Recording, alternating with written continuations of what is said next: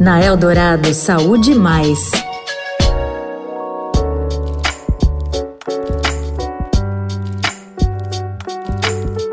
Olá, eu sou a Sara Oliveira e tô de volta com mais um episódio da série especial Saúde Mais. Ó, a gente vai falar hoje sobre melhorias de gestão no SUS e no sistema privado.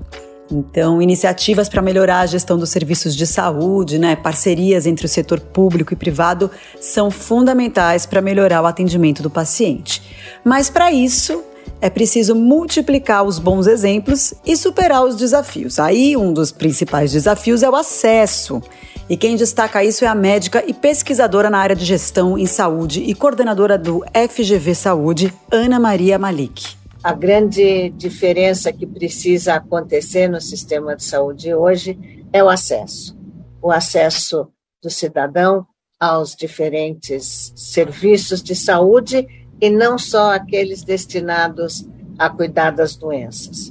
Os chamados determinantes sociais da saúde ou da doença não podem ser esquecidos nesse momento. Quando a gente pensa em condições de trabalho, nível educacional, genética até, entorno, condições de habitação são fundamentais. E só para completar, acho que não dá para considerar saúde hoje em dia sem pensar nos chamados Objetivos do Desenvolvimento Sustentável é, saúde e bem-estar em todas as idades. A pandemia mostrou que o trabalho em conjunto de diferentes instituições, sejam públicas, sejam privadas, podem render frutos muito, muito importantes para o setor da saúde.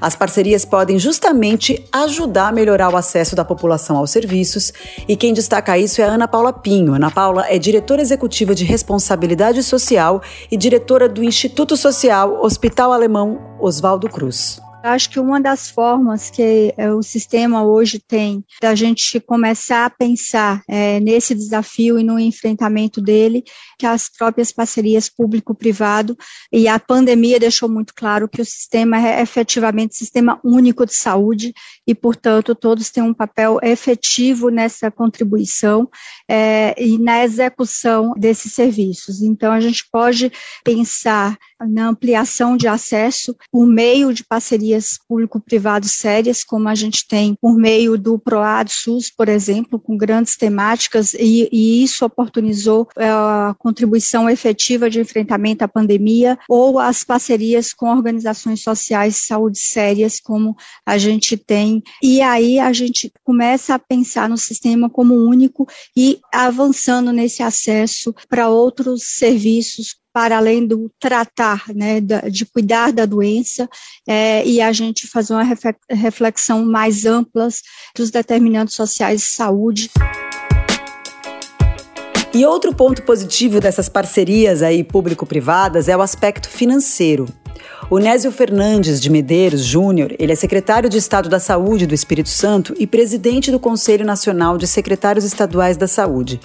Ele explica justamente essa necessidade da arrecadação de recursos para além do financiamento federal.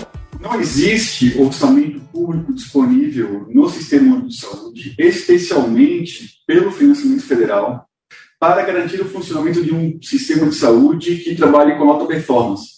Nós precisamos, independente da discussão de e-mails, independente da discussão de método, independente da discussão é, sobre a organização do sistema, é, se nós hoje tivéssemos que incluir todas as pessoas que precisam de acesso ao sistema de saúde, por questões orgânicas concretas, por problemas de saúde mental, por doenças raras, acesso à assistência farmacêutica de alta complexidade, nós, as cirurgias eletivas, nós não teríamos capacidade de financiamento de absorver essa demanda de saúde pública.